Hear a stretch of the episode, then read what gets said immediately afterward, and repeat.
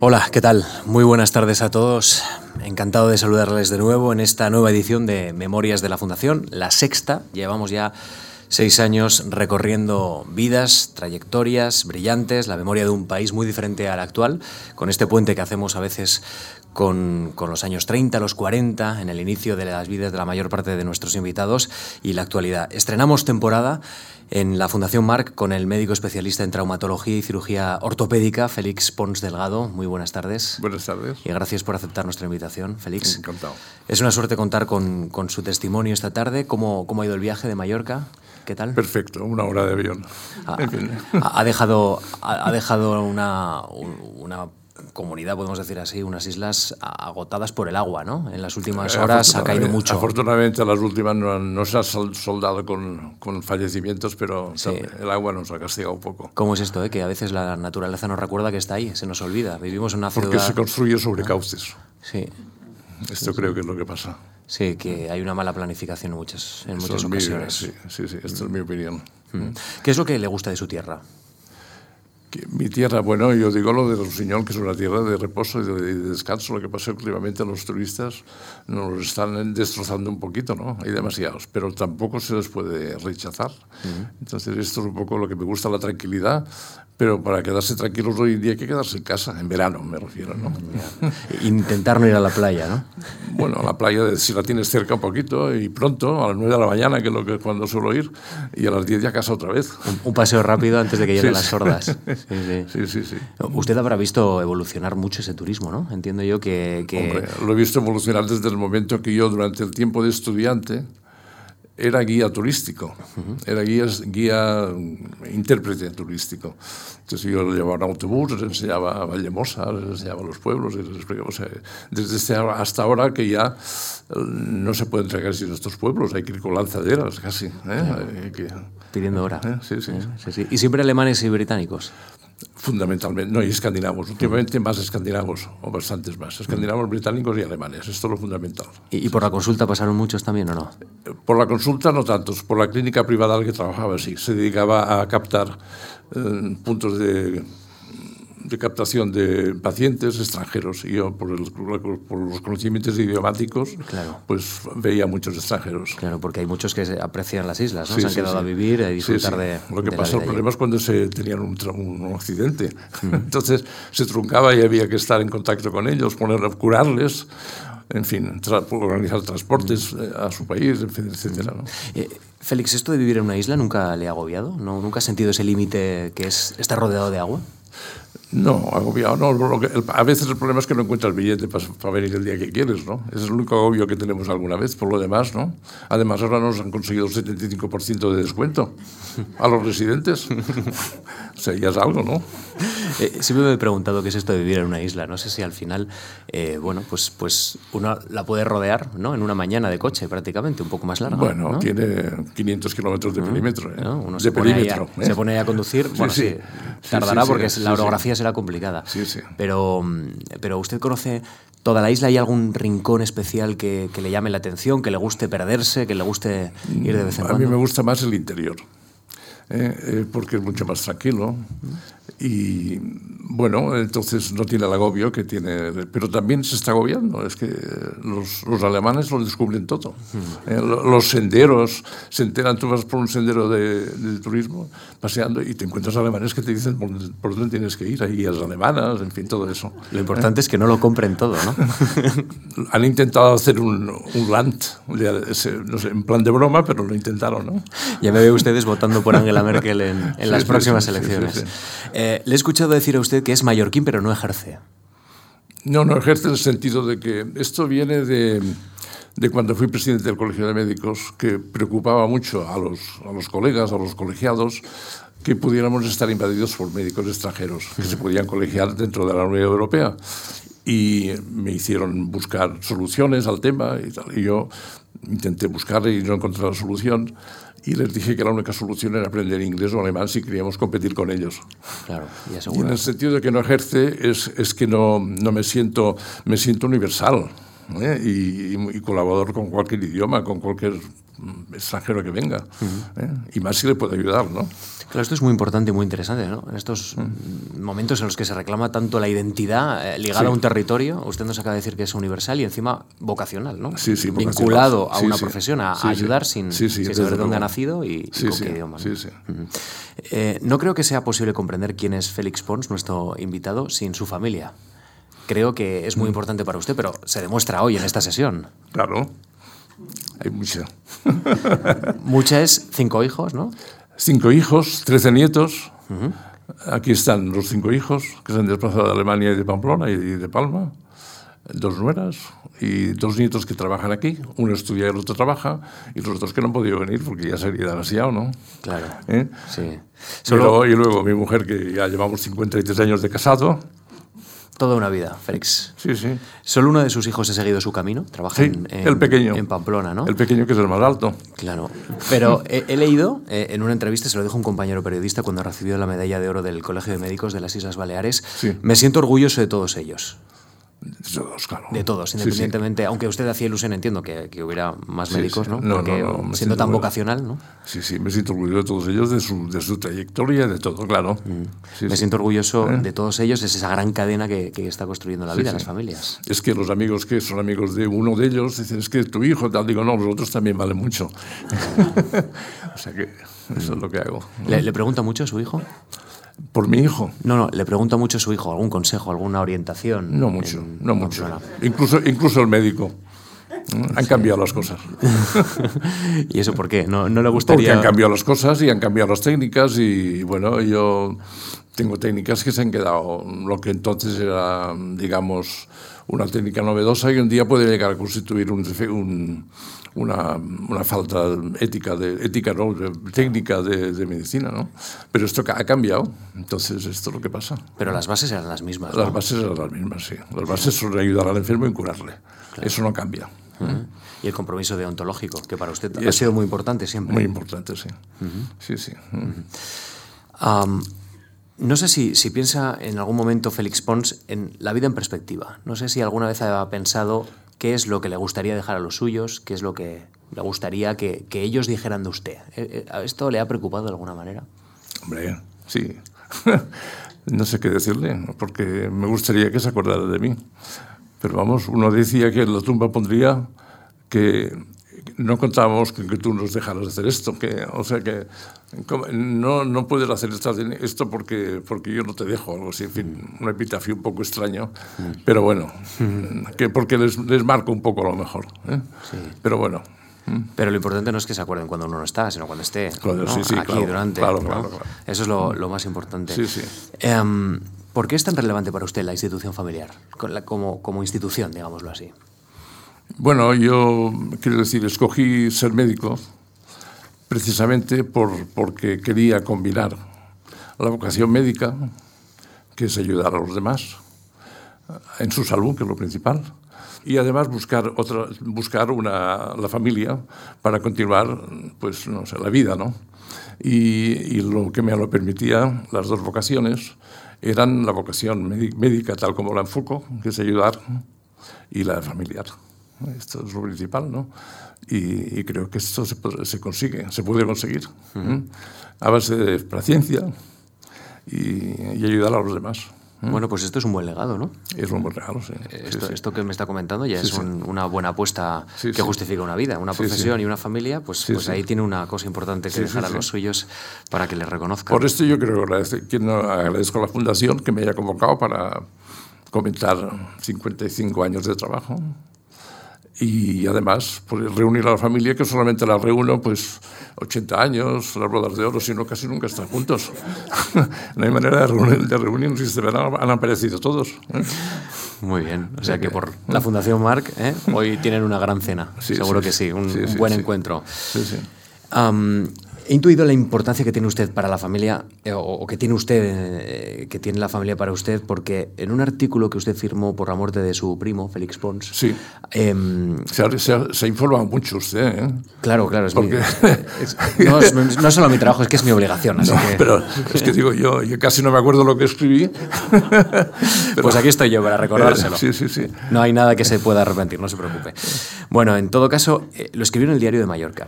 creo que sí. Cuando murió su su primo. Em, y, recordaba usted que había sido un año con ratos de tertulia muy gratificantes, ¿no? Con, su primo. Muy gratificantes, claro, yo, yo, pienso, un primo que, que lo está pasando mal, que, que, tiene una enfermedad que es mm. incurable, mm. que, se va agotando poco a poco y usted va bueno, pues cada semana un ratito a hablar con él, a compartir con él, a conversar, ¿no? Eso es una importancia. Usted le da importancia a este valor de la familia, pero también. Le da mucha importancia porque yo cuando más traté a mi primo fue de niños. Claro. Que a él le llamaban Félix Petit, que es el pequeño, y me llamaban Félix, que es el grande, ¿no? Por la, por la estatura, ¿no? Pero cuando tuvo la enfermedad del, del, páncreas, en fin, que acabó con su vida. Lo iba a ver con más frecuencia y he tenido más trato que no cuando estaba, por ejemplo, el presidente de las Cortes. ¿eh? Que, porque entonces no tenía necesidad, no, no, lo veía tanto. Claro. ¿Cómo, ¿Cómo, era Félix Pons? ¿Cómo, ¿Cómo lo recuerda? Yo diría que lo fundamental es que era honrado dentro de la política. Yo creo que esto lo define todo. ¿eh? Mm. Entonces, a veces se echa un poco de menos. Mm. Así, yo lo echo de menos.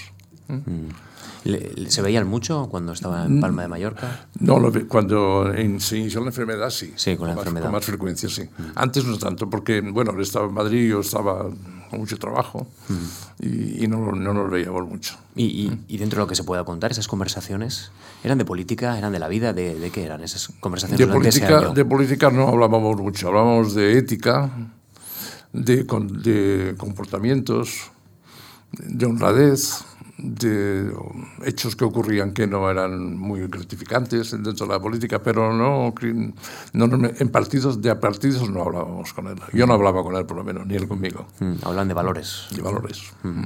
Y, y, él, cuando, cuando abandonó, eh, cuando, cuando murió, este mundo de la política, mm. ¿cómo, la veía? ¿Cómo, cómo, cómo la sentía, la percibía? ¿Creía que, que había cambiado mucho respecto a cuando él la percibía o la había realizado? La percibía con, con, disgusto, pero la verdad es que no tuvo mucho tiempo que pensar porque pocos años después de dejar la política se inició la mm. enfermedad. ¿eh? Pero vamos, yo insisto en que mm, sentía lo que estaba pasando ¿eh? en algunos momentos. Mm, hablábamos de lo importante que es el territorio para afianzar los recuerdos. Usted recuerda las reuniones con su primo en la finca de Son Bibiloni. ¿no? Sí, es, ahí es cuando era niño. Ya le llamaban pequeño y el grande. Sí, ahí éramos, nos tratábamos mucho con todos los hermanos de su padre y sus otros hermanos de mi padre. En fin, ¿Y qué, es una finca que está en el interior? Es una finca que está donde ahora a 8 kilómetros de Palma, eh, en la carretera de Sóller, y ahora es el campo de entreno del Mallorca, del mm. club de fútbol. Se vendió, se vendió en su momento. Tiene una iglesia antigua, una capilla que hemos celebrado reuniones familiares con, con gente, en fin, nos reunimos mucho allí. ¿Eh? mis padres eran varios hermanos y mi padre, quiero decir, y sus tíos, y eran varios. ¿Y nadie reparó en el lío que les metían llamándoles igual? ¿Cómo? ¿Nadie reparó en el lío que les metían llamándoles igual? ¿Tenían el mismo apellido? Bueno, ¿Compartían el mismo apellido? Eh, mi primo me contaba una anécdota. Estoy cansado de que me llamen a mi despacho para pedirme una receta de una faja ortopédica y, digo, digo eh, habría que arreglar este tema, ¿no? Incluso la gente no piensa, dice, es su hermano feliz, pero no es mi primo, no, no, no nos podemos llamar igual, ¿no? Esto me pasaba muchas veces, digo, no es mi hermano, es mi primo, ¿no? y, seguro que usted era una autoridad no solo en el campo de la medicina, sino también una autoridad del Estado, ¿no? La tercera autoridad del Estado en, en Mallorca. sí, no, no, del él. Sí, él y usted, porque si le confundía, me imagino ah, que entiendo me que, que, usted por también. El nombre, porque sí, pero bueno, son confusiones de la gente. Sí, sí, sí. bueno, comenzamos la historia por, por donde se comienzan a contar las historias, que mm. es por el origen. Félix nace en Palma de Mallorca en 1938. Menudo año para nacer, ¿no? Eh, sí, durante la guerra, con bombardeos. Mm. ¿Qué, le contaba a sus padres de, esos años tan complicados? Porque nacer en, al final de la guerra civil... Bueno, no dio tiempo a contar muchas cosas, pero eh, lo único que decía mi madre es que nació con los ruidos de bombas en una clínica, al lado, en un piso, como se nacía entonces, y, y luego ya pasó la posguerra, o sea, yo el tiempo de la guerra no lo he vivido, no, naturalmente, ¿no? Y los tiempos fueron. Yo, yo tuve una infancia muy feliz, o sea, no tuve ningún problema de ningún tipo, excepto cuando murió mi padre, ¿no? Que esto ocurrió muy joven, yo tenía 17 años y él tenía 54, me pone enfermedad. Mm. Entonces la infancia pues, fue feliz. No, no fui a los colegios clásicos que se iba entonces, que eran jesuitas o la Salle y tal, porque mi padre quiso que fuera otro tipo de colegio. Y éramos un, un bachillerato con seis alumnos el curso. Pues muy bien. Saqué las notas buenas, suficientes para después poder solicitar becas. ¿Eh? ¿Y, qué, qué, tipo de educación recibió en esos colegios? No, era una educación civil, era un cura que era un director, era religiosa, pero era un director que era cura, y, y profesores civiles, era, era muy limitada, un colegio muy limitado de, de, de alumnado, ¿no? Una suerte, mm. no, un tipo de, ¿no? de, de, educación tan especializada, digamos así, personalizada. No, no, no muy directa, muy, muy claro. bien. Sí, sí, no, no, no me quejo en absoluto, pero vamos, es que éramos seis en el curso. ¿eh? Pero seis desde el principio, no es que fueran... ¿eh? O sea, su promoción. Sí, sí, exacto, mi promoción, sí. Son seis. ¿Y todavía se ven? Nos vemos con tres. Los otros, otros ya no. Qué bonito. Uno ha desaparecido, el otro lo he perdido de vista. Con tres, sí. -huh. ¿Y, y, ¿Y, qué trayectorias han seguido ellos? Bueno, uno es arquitecto, el otro es ingeniero, el otro es eh, técnico del ayuntamiento, que es, tiene la cabeza por un poco despistadillo ya. Mm. Y, y, estos, y, los, y los otros los he perdido de vista. Los otros, ¿eh? ¿Quedan regularmente o son casualidades de la vida cuando se Bueno, uno lo ve muy regularmente porque viene por mi casa y yo por la suya, el otro no tanto. Pero en fin, he tenido ocasión de ayudarle porque tenía un problema en la espalda y le he dado un consejo porque ya no estaba en activo y se ha curado. Bueno, pues tener un amigo de, con más de 70 años de historia es, una, sí, sí, ya lo creo. es algo increíble. Pocos lo pueden decir. ¿no? Sí, sí, sí. Mm. El arquitecto nos construyó una casa, o sea que muy, muy bien. Mm. ¿Cómo era su hogar? Cuénteme. ¿Cómo era mi hogar? Sí. Bueno, feliz. ¿El, el mío, personalmente, con sí. mis hijos? Bien, muy no, bien. No, no, no. Cuando, ah. cuando era usted pequeño, ¿cómo era el hogar que compartía con sus padres? Bueno, yo tenía dos hermanas mayores, me llevaban 7 y 8 años respectivamente, yo era el pequeño. Y, y, la verdad es que mi padre me dedicó mucho tiempo. Y mis hermanas, pues una se casó, ha tenido cuatro hijos, la otra no se casó, vive con una formación religiosa. Y, y, la verdad es que fue feliz. Mi madre se, tuvo una gran dedicación conmigo, sobre todo después de, de fallecido mi padre. ¿eh? Mm.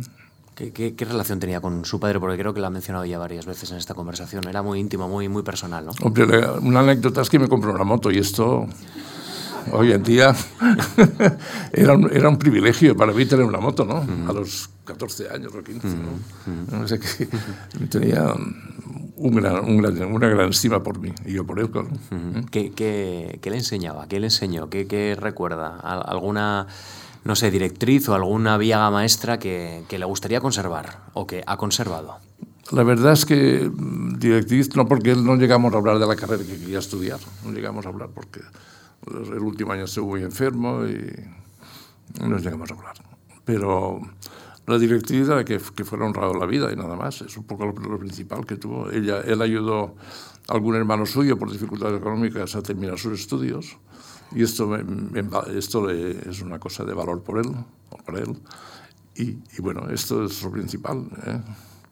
Y cuando murió, pues ya me planteé otro tipo de vida, ¿no? porque era muy distinto. Hoy en día los jóvenes están acostumbrados a, que, a estar muy apoyados y yo me lo tuve que buscar el apoyo. Mm. Ahí, ahí, empezó a ser un autodidacta prácticamente, ¿no? A buscarse financiación para los estudios, a sí, sí. buscarse oportunidades. Sí, sí, sí, porque el primer año tuve que suspender el curso porque me puse enfermo, el primer año de medicina, entonces lo inicié al año siguiente y fui, me pude autofinanciar con una beca del extinto eh, Sindicato Español Universitario y después, eh, una vez finalizada esta, este año, estas becas que me, me apoyaban, me pagaban el Colegio Mayor, eh, ya me encontré un sitio en un hospital eh, en el que podía pernoctar y ropa limpia y comida. Entonces, con esto me pagaban, parece 200 pesetas al mes o lo sé. ¿eh? Y además de esto, estaba interno en la clínica, en la, en la, cátedra de patología quirúrgica, alternando las noches. Luego también en la cátedra de, anatomía y con todo eso tenía que buscar tiempo para estudiar, que no sé dónde salía, pero salió. ¿eh? ¿Eh? Luego, luego, comentamos bien esta etapa en, en Barcelona, pero Em, antes de, entrar en ese terreno, ¿cómo evoca el territorio de Palma de Mallorca, de Mallorca, de su niñez? ¿Cómo, cómo, cómo podríamos definirlo? ¿Esa isla ha cambiado mucho para usted o sigue siendo la misma, reconocida, cuando, cuando usted mira el pasado y, mira el presente? Ha cambiado mucho, pero en el tema urbanístico más que nada, porque en el tema de amistades y tal siempre hemos tenido un grupo muy, muy, muy, muy amable, muy bien, todos siempre nos recordamos mucho la niñez, muchos amigos juntos, tenemos una pandilla que todavía salimos a cenar, todos, a comer todos los miércoles. O sea, y estamos hablando de que, claro, alguno ya se ha muerto, ¿eh? pero nos seguimos viendo. ¿eh? Y era una pandilla de, bueno, de 15, 18 eh, compañeros de distintos colegios, pero que éramos amigos. ¿A Félix Pons le gustaba leer de pequeño? Sí, leer sí, de pequeño, sí. ¿Y, qué leía? ¿Qué... Bueno, me, me, chupé todas las, la colección entera de Emilio Salgari, que no sé si queda alguno, y sobre todo novelas de aventuras, ¿no? pero sobre todo Emilio Salgari lo recuerdo muy bien, y Julio Verne también, como todo el mundo, ¿no? pero Salgari ya no era tan corriente. ¿eh? Pues rodeado de mar, eso era un peligro, uno podía enrolarse en un barco pirata ¿eh? directamente a, surcar, a surcar el mar. ¿Cómo va surgiendo la vocación por la medicina? Porque entiendo que, que, que usted también podría haber tenido una vocación humanística y sin embargo decidió mm. más bien la técnica o, la ciencia. Bueno, esto lo dije al principio, eh, ha surgido la vocación de la medicina porque eh, he pretendido buscar siempre una profesión en la que pueda ayudar a los demás. Eso lo comentaba antes. Y ayudarles en el tema que más les duele, que es la salud. ¿eh? Esto, por esto surgió esta vocación. Me habían ofrecido ser ingeniero, dije que no y, por ahí surgió la vocación. No, no, no puedo decir otra cosa. Y además me permitía pues, formar una familia. Esto es lo principal y no, me, no lo siento porque eh, ha sido una vocación que me ha permitido trabajar en lo que me gusta. Y si trabajas en lo que te gusta y además te sale bien, pues ¿qué más puedes pedir? ¿Mm? Señor Pons, ¿usted decidió ser médico antes de la muerte de su padre? Mm, ¿Lo tenía más o menos ya? Poco antes poco antes quizá y luego ya lo definí. ¿Eh? No sé si durante... Lo sí, antes de la muerte de mi padre, evidentemente, porque mi padre murió cuando yo, en realidad, él murió y hubiera empezado un curso que, que se truncó por enfermedad, en mi, en mi caso. Pero lo decidí en el último, a los 16, a los 16 años aproximadamente. A los 16. ¿Y, y, y, no le hizo eh, esa, esa, noticia tan dolorosa para un hijo como es perder a su padre? ¿No le hizo dudar? ¿No le planteó? No, no, no en absoluto, en absoluto. Me prometieron ayudas, porque había una situación entonces un poco económica, económicamente un poco dudosa, pero me prometieron ayudas, pero las pude afortunadamente solventar con, con el tipo de, de, trabajos que tuve durante la carrera. Usted em, empezó la carrera un poco más tarde, nos ha contado porque tuvo una enfermedad. Sí. Eh, ¿Sufrió tuberculosis? Sí. ¿Y se trató o, o, digamos, se curó, digamos, en Valdemosa? Bueno, eh, me la detectaron en el examen eh, previo que hacen cuando te matriculas en la Universidad de Barcelona y me lo detectaron y me recomendaron cama tres meses absoluto y reposo en Valdemosa. Bueno, en la montaña que era Valdemosa donde teníamos una casa. Claro, claro. ¿Eh? Así que Y allí es donde aprendí alemán, durante este tiempo, estos meses. ¿Cómo aprendí alemán allí? No, porque había un turista alemán que estaba jubilado allí y se ofreció a darme clases y, así aproveché la enfermedad. Usted no para quieto, ¿no? No, no puede quedarse quieto, un tiempo de descanso, tres meses de cama. no, no, en absoluto. Engordé muchísimo, ahora todavía dicen que estoy, estoy un poco grueso, pero en fin, entonces estaba más grueso todavía. Esto es... Y además en aquel momento apareció un medicamento que me curó definitivamente, que eh, se llama PAS y acetilsalicílico. Entonces, y apareció en aquel momento y, pude, y pude reiniciar la carrera. Valdemosa se convirtió en la montaña mágica de Thomas Mann para usted, ¿no? Sí. Un lugar de retiro, de estar tranquilo durante seis meses. Sí, sí, sí. Lo fue, lo fue. Lo que pasa es que esta casa ya era de mi familia que teníamos y luego se vendió y quedó en parte de una hermana, en fin, sí. Pero sí. Bueno, pues eh, entonces, tenemos una experiencia vital importante como es la, muerte del padre, que al mm. hijo le afecta mucho, y tenemos una enfermedad que, también justamente en ese mismo año prácticamente se cruza en la vida de uno. ¿Y, cómo interioriza usted la enfermedad para su propia vocación de medicina? Porque, porque iba a ser médico para curar, pero en ese tiempo usted era enfermo. Bueno, pero me prometieron que me curaría y me curé. Es decir, yo, si la medicina mm, en general cura, ¿eh? en algunos casos no puede, pero en general cura. ¿Pero le enseñó algo esa etapa? me enseñó a meditar, a pensar, a pensar, leer más, pensar en el futuro, pensar cómo podía ayudarme yo y mi propia familia, no estar pendiente, que mi familia no estuviera tan pendiente de mí. Eso es lo que, principal que pensé. ¿eh? Bueno, señor Pons, usted va eh, o viaja a Barcelona. ¿Y qué ciudad se encuentra? Muy diferente, entiendo, a Palma de Mallorca. Uy, madre, y tanto. Muchísimo. Yo entonces, yo siempre he dicho que me siento muy catalán. Eh, soy del Barça, lo único que me queda de, ser del Barça, porque era. Pero claro, eh, las circunstancias actuales me han hecho cambiar de manera de pensar.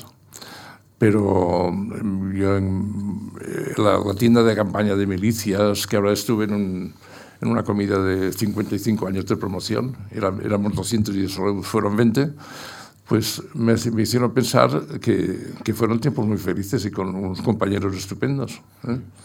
O sea que, pero bueno, eh, la Cataluña de entonces no tiene nada que ver con la de ahora, no hace falta que prefiero no meterme en política, ¿no? porque no es un tema de, de aquí, pero nos lo está haciendo, haciendo pasar mal. ¿eh? La, la, ciudad de, Palma de Mallorca era una ciudad pequeña, muy pequeña relacionada con, o comparada con, con Barcelona. ¿Cómo, ¿Cómo se encuentra usted cuando llega en una ciudad grande, en una capital europea tan destacada como es Barcelona? Ahora me encuentro no, no, no. Entonces, ¿Cuándo llega? No, cuando llegué me encontré muy bien, porque realmente, aunque era una ciudad grande, mm, tú vivías en tu zona, tu colegio mayor, tu, tu, tu tranvía para ir a la universidad, lo que fuera, y, hacías tu vida y estudiabas, ¿no? Es que no, no, no, hay, no hay otra, ¿no? Si no estudiaba no sacaba las notas bien. O sea, o sea, vida, digamos, pública dentro de la ciudad tampoco hacía mucho, no tenía mucho tiempo, porque con todo lo que estaba trabajando, Mm, en guardias, en hospitales y tal, y además tiene que estudiar, y a medida qué tiempo le puede quedar a uno, ¿no? Mm. Es decir, el fin de semana lo dedicaba prácticamente a estudiar. Los catalanes dicen que no entienden el mallorquín, no sé por qué, yo hablo mallorquín naturalmente. Claro. Eh, en, en, cambio, nosotros sí los entendemos a ellos. es una cosa que siempre se ha dicho. ¿no? ¿Este viaje a Barcelona fue la primera vez que salió de la isla? Eh, bueno, yo salí con. Yo recuerdo un viaje con mi padre al zoológico de Barcelona. ¿Eh? con 12 o 13 años, lo, recuerdo, pero no, pues quizás es la primera vez fue esta, ¿no? Eh, un viaje con, con mi padre. ¿eh? Y después, claro, desde cuando estaba estudiando sí que viajaba con mucha frecuencia de Palma a Barcelona y al revés. Claro, Este viaje, digamos, a Barcelona inaugura una etapa de madurez para Félix Pons, en la que ya empiezan a cambiar muchas cosas, evidentemente, ya queda atrás la palma de la niñez y, del, y de los inicios y, usted ya encara su carrera profesional. Ingresa en el Hospital de la Cruz Roja de Barcelona mientras estudia, lo que le obliga, lo hemos comentado, a ser muy disciplinado ¿no? y a tener una autodisciplina muy fuerte, muy, muy evidente.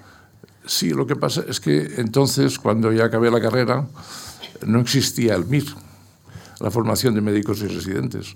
Entonces yo me lo tuve que montar, porque yo se podía obtener de manera fácil colegiándote, pero no me interesaba. Entonces me busqué escuelas en donde se pudiera certificar mi formación y, es cuando empecé en la Cruz Roja, se me ofreció la posibilidad de asistir como ayudante a la hospital de la Cruz Roja con el profesor Cañadell, que fue el primer catedrático de cirugía ortopédica de España en la Clínica Universitaria de Navarra.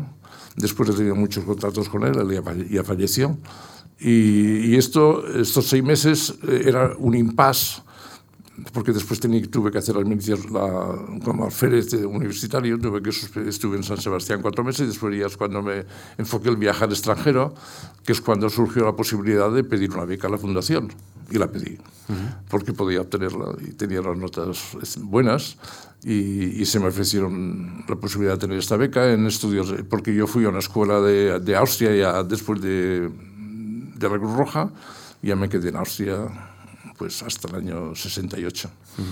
antes de, Austria y Suiza. Sí, antes de entrar en, esa época y, en ese viaje, digamos, por Centro Europa, quiero preguntarle, ¿recuerda cuándo fue la primera vez que entró eh, en, un, en, un, quirófano? ¿Cómo, ¿Cómo fue esa sensación?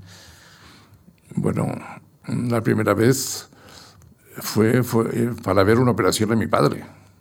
Eh, que, me, mare, que me, me mareé y me tuvieron que sacar eh, fuera hasta que me recuperara, ¿no? Uh -huh. Pero mm, después ya me acostumbré y, y entraba, entraba, de vez en cuando a ver cirujanos de Palma para que me dejaran ver operaciones. Uh -huh. sí, eh, sí.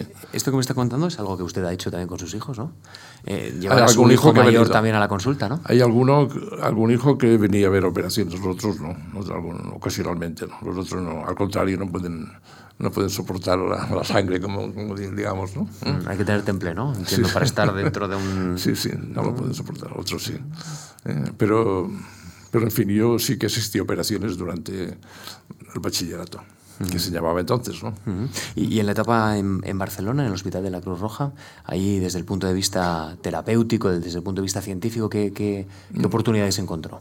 No, oportunidad de asistir a consultas externas o policlínica, uh -huh. como se quiera llamar, asistir a operaciones como ayudante, ver alguna técnica que fue, que fue pionera, un, un tipo de prótesis de carrera, que me, de, de cadera, que recuerdo que se, se, inició, y un trato humano con, con el equipo que, que, era del doctor Kennedy, que era muy bueno, el trato humano, y, y, y, y digamos, de compañerismo como médico, ¿no? Uh -huh. Yo ya era, ya era médico.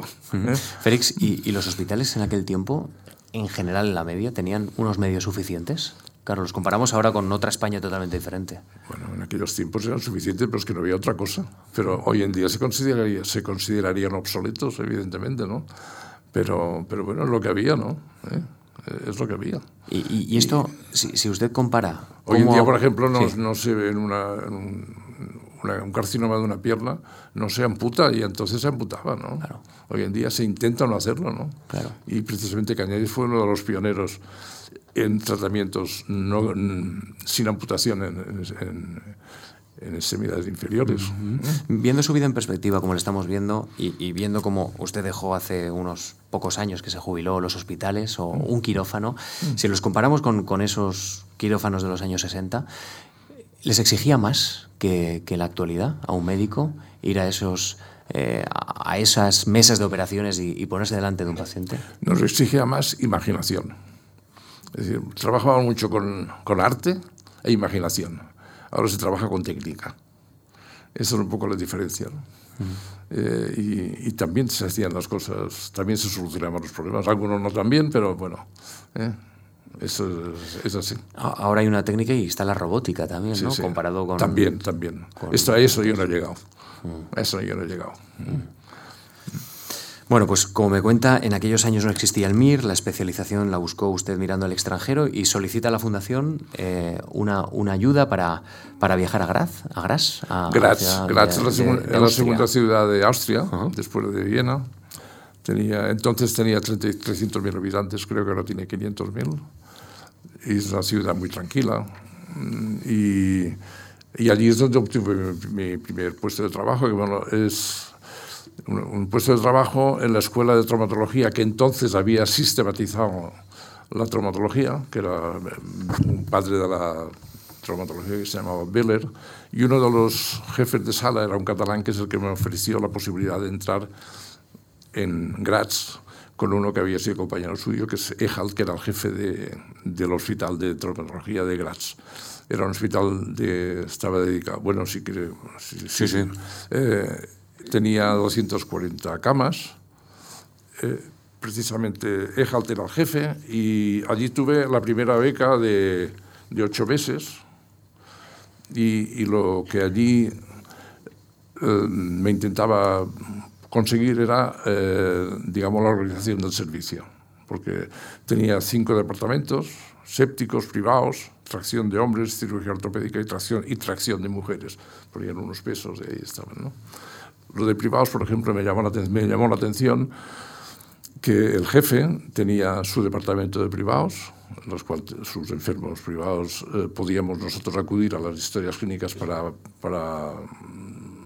para, digamos, investigar hechos científicos, pero eran sus enfermos privados. Entonces él tenía por las mañanas, se dedicaba al hospital y por las tardes se dedicaba a la consulta privada. Esto quise introducirlo en la en el Hospital General en Palma, cuando fui el jefe de servicio, me dijeron que esto no, esto no se podía transportar a España. Bueno, pues, pues me quedé con la consulta, claro. Hay cosas que funcionan en Austria. Entonces, como decía, tenía cinco departamentos, tenía, salas de, tenía las típicas salas de yeso, un servicio con cinco, con cinco jefes de sala, y también me llamó la atención que, por ejemplo, ahora cuando hay una guardia de un señor que, que está de guardia el día anterior, al día siguiente libra y, y, y, no, y, no, va al hospital. Allí esto no existía. Allí eh, todos iban de 8 a 1, todos, y el que salía de guardia se quedaba hasta la 1 y el que no hacía guardias porque no, no llegaba al, al, cupo, pues este se quedaba hasta las 5. Con lo cual el servicio se quedaba mucho más. Y este, esto aquí no, en España sigue a ocurrir. Las guardias, el que tiene guardia libre al día siguiente. Y sí que a veces un poco cojo el servicio, pero bueno, esto es así. Y no, no. Yo intenté introducirlo esto en España, pero tampoco se pudo. Tampoco se pudo. Leyendo la, la, memoria que está depositada de sus estudios aquí en la Fundación Marc, sí. eh, usted solicitó la organización, eh, estudió o solicitó estudiar la organización y las técnicas más novedosas de tratamiento en el Hospital de Accidentes Laborales sí. de, de Garage. Y el profesor Enhalt, en la respuesta de la Fundación, en la que avala que, que usted había desarrollado bien los estudios, sí. eh, introduce un, un, comentario que quiero comentar, valga la redundancia con usted. Recuerda que a pesar de algunas dificultades iniciales con el idioma, el doctor Pons ha aprendido rápidamente métodos de trabajo y se ha mostrado muy inteligente y ambicioso. Mm. Los inicios siempre son complicados, ¿no, Félix? Es muy complicado. El, in el inicio del alemán, entiendo, aunque en Valdemosa usted Bueno, obtuvo un, no. una primera introducción. Fue complicado, porque el día que llegué me preguntaron con el contrato, ¿usted ha hecho anestesias alguna vez? Digo, yo no he venido para hacer anestesias, pues le ha tocado. Digo, bueno, sí, había hecho anestesias como estudiante en, en el Hospital Clínico ¿no? de Barcelona. Y, y durante una se, se, había puesto, en fin, se, durante 15 días tuve que hacer anestesias. Y, y el anestesista estaba encargado de dar las inyecciones endovenosas de todo el hospital. Estaba, era el encargado, no lo hacían las enfermeras.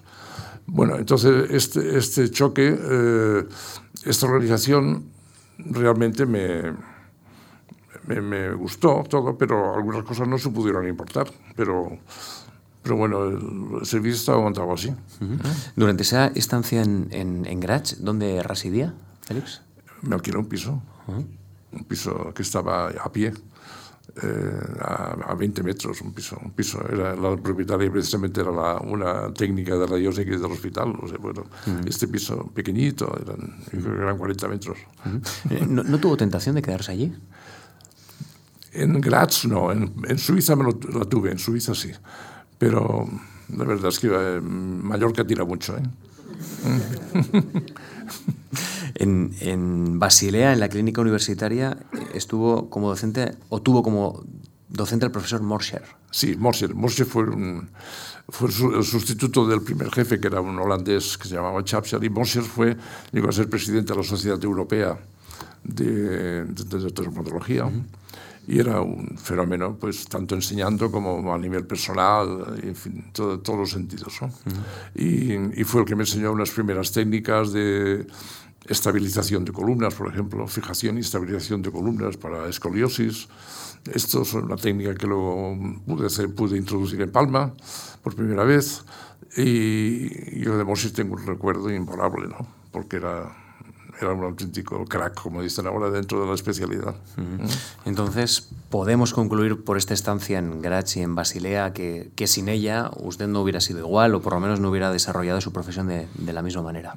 No hubiera podido introducir novedades técnicas porque no las, porque a lo mejor desde Palma no las podría haber empezado, no sé, desde las empecé allí y las introduje ¿eh? y esto es me encantó poderlo hacer. -huh. ¿Cómo, ¿Cómo, veía nuestro país desde Suiza, por ejemplo? Un país tan diferente al, al nuestro, estabilizado, no había vivido una guerra, se había, per, había permanecido neutral en la guerra mundial. ¿Cómo, ¿Cómo, usted percibía ese contraste? Pues mira, lo puedo comentar, por ejemplo, cuando ya después de la estancia en Basilea había, me, me, ofrecieron desarrollar la técnica de unas prótesis nuevas, novedosas que luego no fueron muy bien, pero bueno. El caso es que mientras pasaba visita, no, la noche anterior ocurrió el 23, estaba yo en Basilea y ocurrió el 23F, uh -huh. estaba yo en Suiza. Uh -huh. Y claro, estaba muy nervioso de lo que, a ver qué pasaba con la familia, lo que pasó, ¿no? Y el anecdótico es que al día siguiente, pasando visita, un enfermo, al decir que yo era español, pero el coronel, el coronel Tejero se ha rendido. y bueno, pues nada, se acabó ya lo que pasó, ¿no? Esto es una anécdota. Y por lo demás, eh, yo creo que lo principal es que allí introduje dos técnicas que fue, han sido pioneras, que fueron la, la escuela de osteosíntesis estable, que se, se, a desarrollar en Davos y cada año se sigue haciendo en Suiza, se sigue haciendo curso. Yo estuve en el segundo curso que se, que se inició y que cambió por completo la técnica, digamos, de Austria, de, de, de la inmovilización con yesos y largas, y todo eso lo cambió, mucho, mucho. Y eso ha sido lo principal. Porque yo cuando estuve en Basilea ya no y ya no tenía la beca, pero vamos, esto, en el fondo lo vino, la beca se Claro. acabó, ¿no? Es una continuidad, ¿no? Es una continuidad. sí, sí. La beca le, le ayudó a ir a Graz Sí, y ya de ahí seguir. Sí, desde Graz, precisamente en un congreso de, de la Sociedad Ortopédica de, de Graz, es cuando conocí a un profesor de Basilea. Dijo, "Oye, ¿me podría usted coger a final de, de año? que Y me, me, acogió durante un año. Y estos son los que intentaron que yo me quedase después, pero, pero no me quedé. Eh, Hemos hablado de, de esa perspectiva de, Suiza y, y España viviendo realidades políticas totalmente diferentes. Sí. Eh, tengo entendido que, que el padre de su primo, de Félix, Félix Pons, Sí. eh, participó en el llamado contubernio de Múnich, como se Exacto, denominó en sí. aquel tiempo. Sí, sí. Eh, sufrió confinamiento en, en Canarias eh, y esto creo que fue un, Fue desterrado a Canarias, en Canarias, sí, fue desterrado. en fue un momento muy amargo ¿no? para la familia. Complicado. Muy amargo, muy amargo y yo creo que hizo cambiar de mentalidad a la familia. A lo mejor yo no, en esto me he querido meter. Lo único que hice fue atender a su, a su mujer, entonces, que después murió eh, eh, la viuda. Sí, cuando- pero mientras estaba en Lanzarote, la atendimos con frecuencia y la sacábamos a dar una vuelta, lo que fue, no sé, con mi, no- mi novia entonces o mi mujer, no me acuerdo. ¿no? Pero, pero bueno, el caso es que fue un choque tremendo, ¿no? Un choque tremendo, aquello. ¿Y- y esto influyó en su primo y también? Yo tengo mis dudas de que él murió de un infarto, Sí. mi, mi tío, el padre de Félix Pons, y yo no sé si esto fue influenciado por este destierro. ¿eh? ¿Mm? Claro. No, lo sé, no lo sé. ¿Y, y influyó en la vocación política de su primo? Esto tenía que... No lo sé. Él decía que... se dice- ellos decían que no, pero yo tengo mis dudas. Esto ya es personal. ¿Y, y a, y a usted le ha preocupado la política? ¿Le ha preocupado también el- la lucha por las libertades? Eh, ¿Esto Me es algo preocupa, que- me preocupa en el sentido de estar informado y me preocupa, claro. Pero claro que me preocupa. Sí, lo que está, el tiempo que estamos viviendo me preocupa mucho y lo sigo mucho. Y en aquel tiempo también entiendo, ¿no? En aquel tiempo también, pero no tanto, ¿eh? no tanto, no tanto. ¿Usted cómo veía al país? Eh, Porque ¿Veía? en Austria era un país democrático Claro. y en Suiza también y tal. Y a veces me hacían bromas sobre el franquismo y tal. eh, en fin, pero la verdad es que no, no hablábamos de política mucho en- con los colegas de, de, de allí, de aquellos países. Se instala en Palma de nuevo y, y ¿cómo es la ciudad cuando regresa? Ya ha pasado por muchas ciudades. Ha estado en Barcelona, Sí, ha estado sí. en Graz, ha estado en Basilea y Sí. vuelve a Palma de Mallorca. Sí, sí, sí. Bueno, en Mallorca, eh, bueno, volví con un hijo, eh, ya, eh, y, y bueno, me acuerdo de una frase que me decía a mí, el padre de mi mujer, dice, ¿qué te crees que los enfermos a estar esperando en las aceras o qué? Digo, bueno, no, no creo, no creo nada, pero total que me, me, me compré un despacho privado que es lo único que tuve al principio, ¿no? Durante unos meses. Y luego ya me ofrecieron varios puestos oficiales, saqué unas oposiciones, en fin. Pero la verdad es que no me puedo quejar de, de la evolución de, de toda la, de la gente que he ido visitando, de todo lo que he hecho, que usted ha visto las cifras que son un poco tremendas, quizás las comentemos al final. sí, sí, ahora- ¿eh? ahora. Pero bueno, en realidad mm, me encontré en Mallorca todavía no tan distinta como ahora. Desde el 68 hasta ahora ha cambiado muchísimo más, ¿eh? muchísimo más. ¿eh? En los precios de los pisos, en muchas cosas, todo. Mucha- ya, ya no se trata de los médicos mismos, ya es otra cosa, ya lo viven vocacionalmente como yo lo pensaba, ¿eh? viven de otra manera. De otra manera que quizás será bueno hoy en día, pero no es lo que yo pensaba. ¿no? ¿Eh? Abre su consulta privada en, en 1968 y un poco después es nombrado jefe de traumatología en el Hospital de la Obra Sindical. Vamos a repasar un poco ya en perspectiva estos, Sí. estos años, esta estancia en Palma de Mallorca. En 1972 pasa a ser jefe de traumatología en el Hospital General y de 1973 a 2010 es especialista en traumatología de la Seguridad Social. Ha sido presidente de la Asociación Balear de Cirugía Ortopédica y Traumatología y, del Colegio de Médicos de las Islas Baleares y recibió la medalla de oro de esta institución con motivo de los 50 años de atención profesional, mm. nada más y nada menos. Se ha jubilado hace poco, la verdad es que... No, hace poco, no hace nueve años. Nueve años no es nada, en perspectiva. Estamos hablando de una vida, Félix. Bueno, ¿qué une todo esto? ¿Qué, ¿Qué une el, qué sentido de, la profesión? No sé si, podemos decir el servicio al paciente es lo que ya explica esta, esta vocación que, de aquella persona que sale de Palma de Mallorca a estudiar a Barcelona y vuelve en el 68 y, recibe tras ello 50 años de dedicación profesional. ¿Qué es lo que lo une? Bueno, yo creo que es una evolución de introducir las técnicas que iban surgiendo, pues ahora ya la base de acudir a congresos o acudir a, a cursos, eh, introducirte, por ejemplo, la artroscopia, es una, técnica que ha cambiado por completo la, la visión de, de, la cirugía, porque es la cirugía que se denomina en general mínimamente invasiva, y en la rodilla se llama artroscopia, en la rodilla o en cualquier articulación. ¿no? Y, y, esto ha cambiado una visión, o sea, ha, ha eliminado entonces eh, yo la introduje en el año 70, 70 y pico, tengo apuntado por ahí, pero en fin, más adelante. Y la técnica de la cirugía de las fracturas también cambió mucho con lo que he comentado de la escuela suiza AO. Eh, esto ha cambiado mucho. Y irlo, irlo desarrollando ha sido lo principal. O sea, no, no, no ha sido, no es que estar al pendiente de los cambios que, que surgieron por congresos o, cursos o estancias en Estados Unidos o, en, o en, sobre todo en, Europa, en, sobre todo en Suiza, en cursos, en Alemania, Austria e Inglaterra. Son los cuatro países que yo más he visitado para hacer cursos o estancias de, de aprendizaje. Doctor, pero 400.000 consultas son muchas. Sí, 400.000, sí. 400.000. Sí, sí, sí. En toda una vida. Sí, sí. Hasta, hasta, hasta, hasta el mes de junio del 2009, como digo yo. Se acuerda de la última perfectamente, ¿no? Sí, sí, me acuerdo, sí. ya lo veo. Sí, sí, me acuerdo porque me parece que era mi mujer. O un, nieto mío. que pareció allí.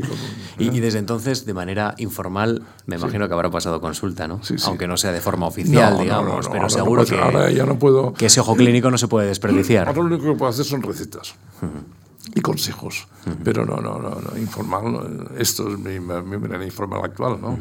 400.000 visitas o 400.000 consultas, eh, ¿qué le enseña a uno de las personas cuando vamos al médico? Que, que, que aprendo de las personas, que las personas nos enseñan que tenemos que tener paciencia con los enfermos y a veces no la tenemos. Eh, a veces no la tenemos porque, o porque no disponemos de tiempo, o porque lo que podíamos proponer no era, no era viable en aquel paciente por los medios económicos o por lo que fuera, depende. O sea, yo, por ejemplo, la consulta privada, estoy cansado de haber visto a la gente, bueno, pero esto no me lo puedo hacer en, en, su consulta. Digo, pues ya, venga usted, me consulta la seguridad social, ya está, se acabó el problema, ¿no? Se acabó, empezó otro, otro, otro trámite, ¿no? Un poco más. O sea, que, que los medios económicos sean una, una barrera para poder atender a alguien es una cosa que a mí me, no me gustaba. ¿eh? Y entonces buscaba siempre una solución. ¿eh? Esto sí. Pero las consultas ahí estaban, quedaban hechas, ¿no? las consultas, sí. Mm. ¿Eh? Y, y, lo que te conforta un poco es que te pases por la ciudad y me acuerdo, el otro día había uno, usted operó a mi hijo y tal, Digo, ¿usted no es el que me regalaba ostras? digo, digo, sí, ah, me acuerdo, sí, me acordé del, del, padre, de la madre, ¿no? Me mandaba unos ostras por Navidad, porque tenía... Digo, que, y te recuerda mucha gente, mucha gente por la calle. Porque, Félix, si, si entiendo que, que el, el dinero, digamos, es una barrera a veces para acceder a la buena medicina.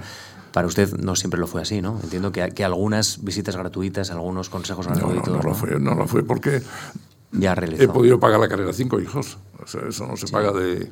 Sí. no, no, viene del maná, ¿no? sí, pero tengo entendido que, que, hay personas a las que, bueno, pues no les cobró. No, no, indudablemente. Pero lo que sobraron lo que, de los que se cobraban. Claro. y, de lo, y de los sueldos y de, en fin, de lo que sea, ¿no? Y, la clínica, y de la clínica que, en donde yo atendía el grupo de extranjeros, la clínica Juanera, que está ahí citada.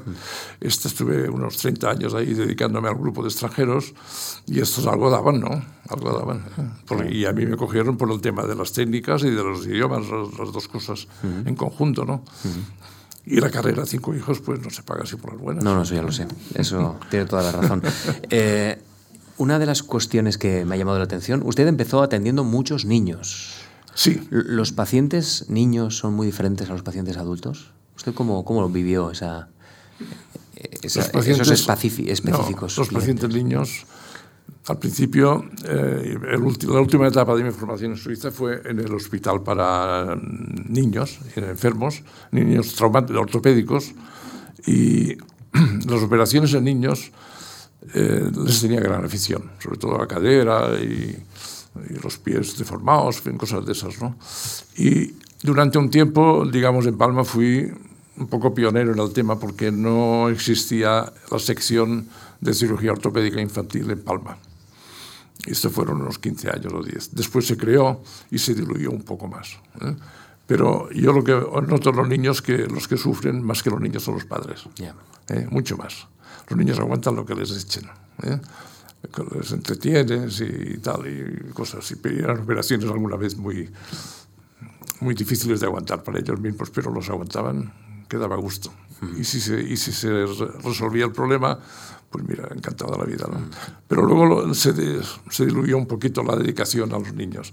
Entonces pasé a dedicarme más a temas de cadera y rodilla de adultos que, que no en cosas de niños. ¿eh? Tiene que dar alegría, ¿no? Ver a un niño que uno trata cuando es un chaval de 8 años y verlo luego con 40, ¿no? Muchísimo, Me imagino. muchísimo, muchísimo. Sí, sí, sí. Em, ¿Usted ha tratado a Felipe González? ¿Ha tratado a Bruno Kreisky? Se, se ha enterado de todo, ¿eh? Sí, enterado de todo.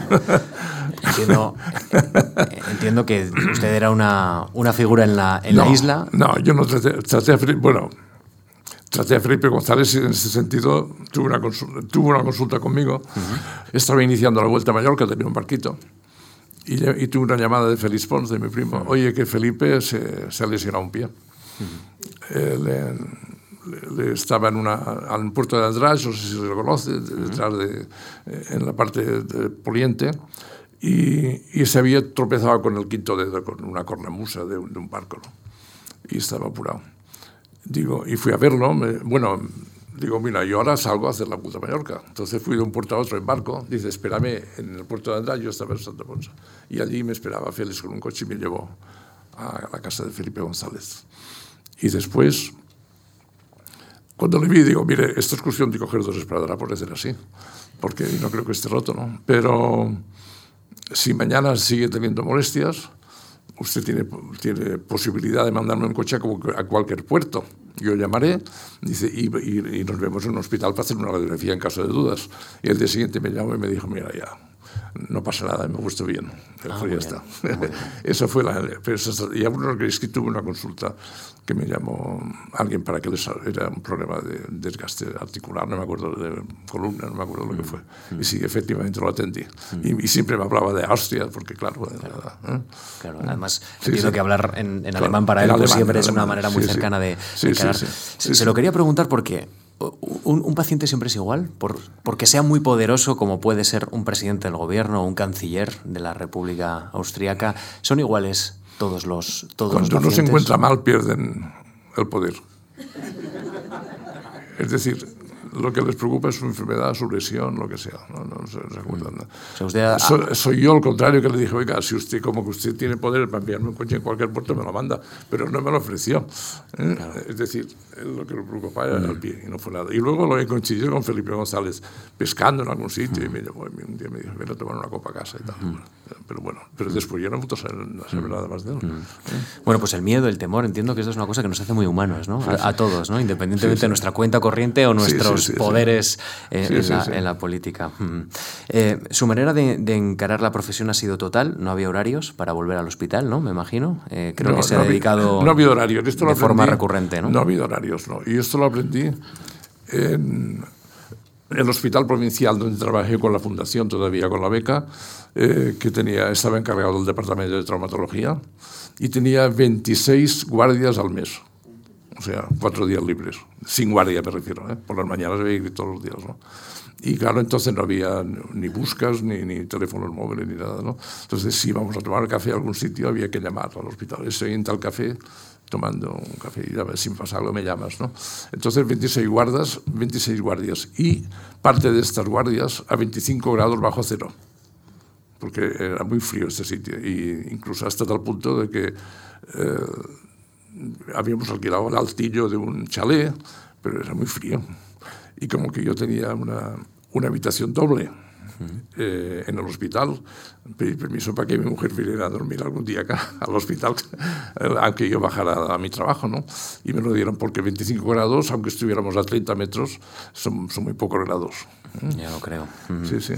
Creo que Usted ha tenido un especial interés, creo que lo ha comentado, a la hora también de valorar cómo está la profesión hoy, sobre la dimensión ética moral de la, de la profesión, la, la, deontología. ¿Cree usted que, que ahora mismo falla más que, que, antes? Yo creo que ahora los médicos trabajan con, un, con una cuartilla. Cuando llega, preguntan, no todos, ¿eh? lo que tienes, y empiezan a hacer cruces de todos los análisis y, y, pruebas que tiene que hacerse. Dice, ya nos veremos después. O sea, entonces falta el diálogo, falta el, el calor humano con los enfermos en general. Naturalmente hay gente que... Pero eso es un poco lo que yo noto que falta hoy. ¿eh? Y luego otra cosa que noto también es que una vez que te has jubilado, ya no se acuerdan de ti. Si, te vas, si tú vas con tu lesión al hospital y dices, bueno, pues sí, no, tú sigue tu cola que tienes que, que, ya veremos que, o sea, no hay, pero tampoco hace falta pedir cosas extraordinarias, que te reconozcan como compañeros del hospital que todavía están en activo. Pero bueno, pues nada, eso es así. Yo ahora mismo eh, he, he, retrasado esta, una intervención pequeña que tengo la, la semana que viene para poder acudir aquí. Gracias. Eh, o sea, que no quiero decir, gracias. Eh, podía esperar, ¿no? No pasa nada, ¿no? Entonces, eh, entonces hay que acudir un poco a esto. Eh, falta, este calor falta y este diálogo. Y yo creo que es lo que falta hoy en día, mm. principalmente. Y... Claro, y esto se soluciona con, con más, eh, no sé, con, con, más educación humanística a, a, a, los científicos. ¿Cómo cree usted que se puede encarar este problema? Con más, bueno, se puede encarar enseñando deontología a los médicos, pero es, esto está un poco olvidado. Es decir, no sé, la, la, forma de contacto con los enfermos es un tema que no, ni se habla, ¿no? Mm. ¿Eh? Se habla de enfermedades, no de enfermos. Eh, ahora no sé si ha leído la noticia ¿no? de este médico que han nombrado a lo mejor médico de cabecera del mundo. Uh -huh. Y digo, bueno, y una de sus frases es que yo trato enfermos, no enfermedades. ¿no? Me, me, llamó la atención esta frase y, ahora, y, por esto ahora he caído en ello. ¿no? Uh -huh. Y es que es verdad. ¿eh? Por esto lo han nombrado a lo mejor del mundo. ¿eh? Félix, ¿ha tenido discípulos? He tenido discípulos, sí. Durante estos servicios que he tenido tenía ayudantes con que algunos les he podido conseguir la especialidad, y sí, sí, he tenido como quizás 20 o así durante mm. mis, mis años de estancia, sí. Bueno, esa es una dimensión importante, ¿no? Más, sí, más sí. relacionada con la docencia. Sí, sí, sí. Mm. Porque usted no, no le ha picado, eh, si me permite la expresión, la, la, la, curiosidad a acudir a la universidad. Es que no había universidad uh -huh. en Palma. Entonces, no, pero en Barcelona entiendo, que, no, que vuelva otra vez a su facultad natal. En Barcelona no, no, no, se me ocurrió. No. Y en Palma, ahora hace dos años se ha iniciado la universidad, veremos qué tal va. Y, pero hasta entonces no había universidad. Facultad de medicina me refiero. No había facultad de medicina. Bueno, vamos terminando esta conversación aquí en la, en la Fundación Marc y, y, hay, una, hay una anécdota que, que he llegado a ella, ya si quiere luego le cuento cómo. Usted conoció al rey Juan Carlos, ¿no? Al príncipe. Sí, sí, sí, le conocí, sí. Le conocí en Vallemosa uh -huh. cuando tenía 16 años eh, él estaba, pasó un verano allí, vecino a mi casa, y entonces teníamos ocasión de, de, vernos cada día para juegos o para... Sí, sí, lo conocía, sí. Uh -huh. Y le he visto alguna ocasión después, recordando estos momentos, pero vamos, realmente no la conocí.